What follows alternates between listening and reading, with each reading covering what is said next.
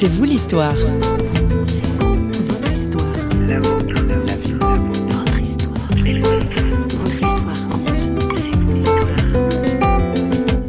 On était une petite équipe et puis on devait euh, retaper une vieille maison mais qui était terriblement sale avec plein de toiles d'araignée, plein de poussière, etc. Alors que j'étais en train d'essayer de, briquer, de nettoyer cette pièce, j'ai une vision de mon propre cœur en me disant mais au, plus tu mets d'ardeur, en fait, c'est aussi ce qui se passe en toi. Tu es en mmh. train de faire le nettoyage. Je voyais un parallèle entre euh, euh, cette chose très terre à terre que j'étais en train de faire et puis euh, tout ce qui avait besoin d'être nettoyé dans mon, dans mon propre cœur, dans mmh. ma propre vie. Rassurez-vous, on ne va pas vous faire faire la poussière aujourd'hui dans C'est vous l'histoire. On vous embarque dans un road movie. Bonjour. Le poète français Verlaine surnommait son ami Arthur Rimbaud l'homme aux semelles de vent. Eh bien, il y a de ça chez Patrick Geisen, notre invité. À 17 ans, il décide de fuir le quotidien pour l'aventure de la route en autostop. Nous sommes dans les années 70. Notre invité parcourt 50 000 km, traversant plus de 26 pays en 5 ans. La quête effrénée de liberté de Patrick Geisen n'est pas sans rappeler celle du jeune anti-héros du film de Sean Penn, Into the Wild, Christopher McKenless, jeune américain en rupture, qui part sur les routes du Dakota et des déserts de Californie jusqu'en Alaska. Notre invité a partagé son road movie bien à lui à notre journaliste Eric Danimal. Bon, j'ai commencé à voyager, on va dire à l'époque, c'était euh, faire du stop très jeune, à l'âge de 17 ans. Mhm. Hein, alors il faut savoir. On est dans les années combien à peu près? Oh, Dans les années 74, 75. ok. Alors peut-être qu'il y avait un sentiment d'étouffement, toujours est-il que euh, dès que j'avais un week-end, dès que j'avais des vacances, je partais en autostop euh, en France, en Italie, en Espagne, un peu partout. Seul? Seul, mais bon, entre guillemets, sur la route on rencontre toutes sortes de jeunes. À l'époque, mhm. beaucoup de jeunes faisaient du stop. Donc, j'ai rencontré mhm. des Américains, des Allemands, des Australiens, enfin des tas de jeunes qui faisaient euh, la route comme moi, surtout l'été d'ailleurs. Et puis, à l'âge de 19 ans, eh bien, c'est l'époque où j'étais censé passer mon bac et j'ai préféré euh, prendre mon sac à dos et partir en autostop en Inde. Euh, pour moi, c'était le, grand saut, puisque j'avais déjà l'habitude de faire du stop, de dormir dehors, de... je connaissais un petit peu les conditions de la route, mais là, c'était impressionnant de traverser des pays comme la Bulgarie, la, Turquie, l'Iran, l'Afghanistan, le Pakistan, des pays où aujourd'hui, malheureusement, on ne pourrait plus se déplacer, euh, et où, à l'époque, en tant qu'occidentaux, on était relativement bien perçus. Mhm. Ce qui ne veut pas dire que c'était sans danger. Voilà, dangereux, mais fascinant. Et euh, c'est la soif du voyage, la soif de l'inconnu qui vous a mis sur la route comme ça? Oui, alors sûrement la soif du voyage, la soif de l'aventure. Alors l'aventure, on peut la vivre sous de multiples formes. Hein. Il y a l'aventure sportive, il y a l'alpinisme, etc. Bon, moi, c'était la route. Mhm. J'ai découvert la route et puis j'avais tout le temps euh, envie de découvrir de nouveaux pays. J'étais animé par un désir d'aller euh, toujours plus loin. C'est vrai que quand je revenais, parce que bien sûr je n'étais pas tout le temps en train de faire la route, euh, je trouvais le quotidien extrêmement fade jusqu'au moment où je me suis retrouvé pieds nus avec une couverture sur le dos et pendant à peu près deux ans, j'ai vécu en faisant la Manche. Ah oui. Et ça, c'était où? C'était dans toutes sortes de pays, ah en France, en Espagne, en, Italie, euh, en Turquie, euh, en Grèce, beaucoup en Grèce, etc. Et donc, à plusieurs reprises, avec le recul, je me suis dit, mais des moments où c'était quand même assez difficile de faire la route, pourquoi est-ce que tu n'es pas euh, revenu chez toi? Pourquoi est-ce que tu ne t'es pas dit, stop, je, je m'arrête, ça suffit, mais euh, cet appel de la route était plus fort que le reste. Je ne pouvais pas résister à cette impulsion intérieure. Donc il y avait des choses dures sur mhm. la route et des choses euh, fantastiques. C'est un mélange des deux.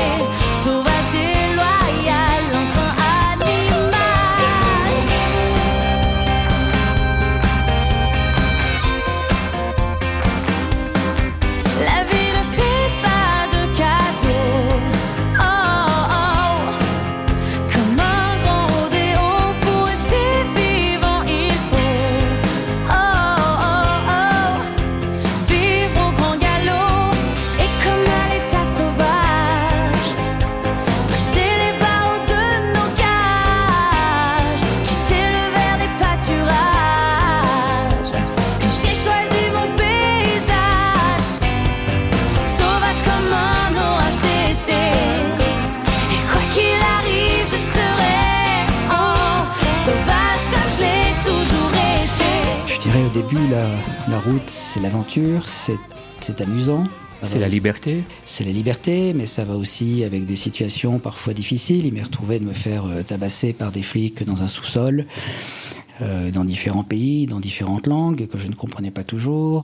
Sans savoir pourquoi Si, souvent j'avais été ramassé parce que on se retrouvait dans des bandes, on buvait, on prenait de la drogue, etc. Parce que quand même avec la route, il faut pas se leurrer, quand on fait la route, euh, on consomme pas mal de produits, de l'herbe, du shit. Euh, et donc c'était votre, votre, cas Alors c'était, c'était, alors je dirais pas que c'était mon quotidien, parce que mhm. je considère que j'ai jamais été accro, mais quand il y en avait, j'en prenais. Donc il y a des périodes où je me défonçais euh, tout le temps du matin au soir. Ah oui. Quand c'était pas ça, eh bien c'était l'alcool qu'on trouve très facilement en Europe. Ça abîme quand même à la longue. Et il y a un moment où je me suis dit, mais finalement, la route, c'est devenu mon métro, boulot, dodo. On se lève le matin. Finalement, c'était votre conformisme à vous. Voilà, on se lève le matin, on ne sait pas de quoi on va vivre, ni où on va dormir, ni ce qu'on va manger, ni ce qui va nous tomber dessus pendant la journée, de bon ou de mauvais. Il y a eu une période comme ça où j'ai été euh, dans l'entre-deux avec toujours, mais depuis le début, parce qu'il y avait la soif de l'aventure, mais il y avait une recherche spirituelle. C'est pas pour rien que je suis là en Inde. Et cette recherche spirituelle euh, que j'essayais de concrétiser à travers mes voyages, euh, au fur et à mesure, euh, je me suis rendu compte qu'elle ne me menait plus rien.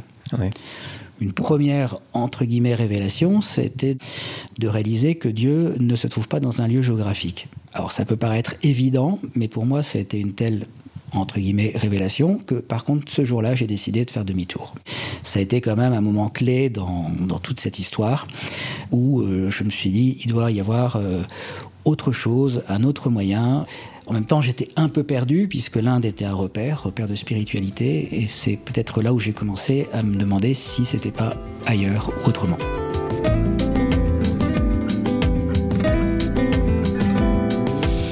Je me souviens m'être retrouvé une, nuit à Madrid dans un espèce de, terrain vague et j'étais un peu désespéré, un mmh. peu à bout, euh, défoncé. Et il m'est arrivé une expérience qui est particulière, qui ne m'est arrivée qu'une seule fois dans ma vie, euh, c'est d'entendre une voix qui était extérieure à moi-même, mais pas audible. C'est-à-dire? C'est une voix qui m'a dit Va à Malaga et tu seras sauvé. Va à Malaga et tu seras sauvé. Exactement. Je ne savais pas où était Malaga sur la carte. Je ne savais pas ce que voulait dire être sauvé. Mhm. Bon, après, on pourrait dire, quand on se sent perdu, le mot sauvé a du sens. Oui, c'est ça. Bah, le lendemain matin, j'ai pris ça très au sérieux. Je me suis donc remis en route, en stop, pour aller euh, jusque Malaga, qui en fait est situé tout à fait au sud de l'Espagne. Et pendant trois jours, donc j'ai euh, tourné en rond dans Malaga en faisant la manche, euh, rencontrant personne, ce qui est quand même assez rare. Et puis je me suis dit au bout de trois jours, mais qu'est-ce que je fais ici mmh. Et donc je me suis dit, bah, je vais continuer, je vais aller au Maroc. Mais ça n'avait plus beaucoup de sens. Et je suis tombé dans une petite ruelle au moment où je quittais Malaga sur euh, des chrétiens qui donc avaient un, un, stand avec des, livres, des brochures et puis euh, qui avait des banderoles. Enfin, donc je me suis dit, euh, aïe, aïe, aïe, euh, ça c'est le pire qui aurait pu m'arriver parce que j'étais pas du tout sensible, je veux dire, à ce genre de prosélytisme. Alors dans un premier temps, je me suis dit, j'ai de la chance, ils parlent tous espagnol. Manque de bol, on m'a dit, non, non, non, non, il y en a une qui parle français. Donc là, j'étais coincé, donc on a parlé pendant une demi-heure, etc. On va dire, il y a un pont relationnel qui s'est posé. M'a parlé de son expérience en tant que chrétienne et m'a invité donc euh, à Torremolinos, qui était tout près de là, pour une soirée. Il m'a parlé d'un concert. Mhm. Puis il m'a dit, mais tu pourras aussi prendre un repas, puisque j'avais faim. Et euh, c'était à 15 km en bus, donc elle m'a euh, emmené à la gare, mis dans le bus et payé le bus. Et je suis donc parti à Torremolinos. Et elle a été très intelligente de me mettre dans le bus parce que quand elle m'a donné de l'argent, je me suis dit, avec ça, a priori, je pourrais m'acheter une bière, un sandwich et fil ailleurs.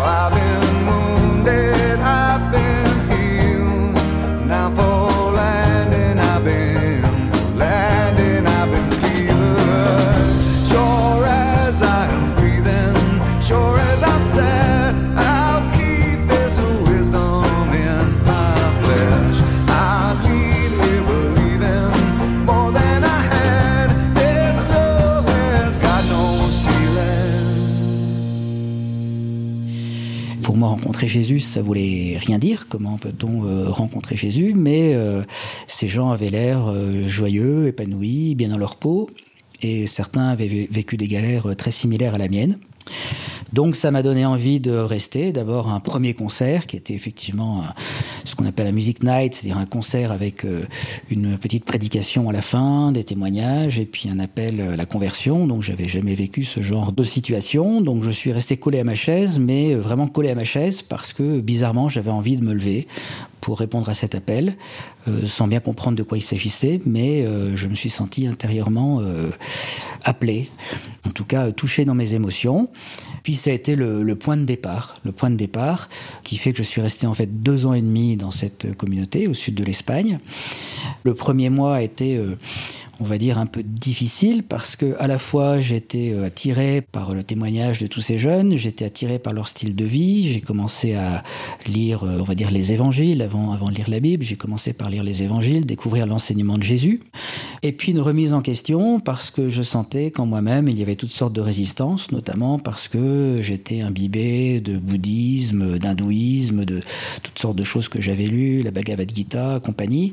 Alors c'était très compliqué pour moi. En fait, un peu partout où vous étiez passé, vous avez ramassé ce qui pouvait être intéressant, le supermarché du religieux, quoi. Voilà, hmm. plus des expériences spirituelles assez intenses sous LSD. Donc, euh, un mois très très complexe, parce que je suis comme quelqu'un de cérébral, donc je me voyais pas me lancer dans quelque chose sans comprendre. Donc je dirais c'est un peu comme le petit prince. Il y a un moment où euh, on s'apprivoise. On s'apprivoise, mhm. hein, et là c'est à la fois oui, c'est à la fois vis-à-vis de la parole de Dieu, vis-à-vis de ces gens que je découvrais. C'est cette notion de devenir chrétien qui m'effrayait un petit peu. Et puis, euh, il y a un moment où je me suis dit, bon, ben, euh, j'y vais. Ce que j'avais compris et qui me semblait incontournable, c'est que c'était mon chemin. Donc j'en étais là, c'est de me dire, eh bien, je vais suivre Jésus, je vais suivre le Christ parce que c'est mon chemin. Et c'est sur cette petite base que j'ai commencé à vivre des expériences. Alors quand je dis des expériences, c'est-à-dire ressentir la présence de Dieu, ne pas simplement euh, comprendre, mais euh, expérimenter, vivre des expériences au niveau des émotions. C'est-à-dire que là, le cérébral se fait dépasser par autre chose. Oui, et donc c'est ce que j'appelle l'expérience de la présence de Dieu. Mhm. Alors non pas que je me suis retrouvé sous un sur un petit nuage du matin au soir, mais euh, je découvrais qu'en priant, euh, en lisant la Bible, en participant à des réunions de prière, euh, je pouvais être profondément touché dans mes émotions et que donc Dieu devenait non pas une espèce de concept désirable mais complètement éloigné, inaccessible, mais devenait quelqu'un de proche, une personne. Jésus aussi était un homme aux semelles de vent, passant sa vie à marcher sur les chemins de la Palestine, portant toujours plus loin son message d'amour pour les hommes. Si vous aussi, vous vous êtes perdu en route, comme notre invité, sachez que nous sommes là sur parole.fm, prêts à vous écouter et aussi à vous proposer nos émissions, histoire de continuer à avancer dans vos interrogations. Je vous donne rendez-vous quant à moi, ainsi que toute l'équipe de Radio Réveil qui a préparé cette émission, tout bientôt pour un prochain C'est vous l'histoire. Ciao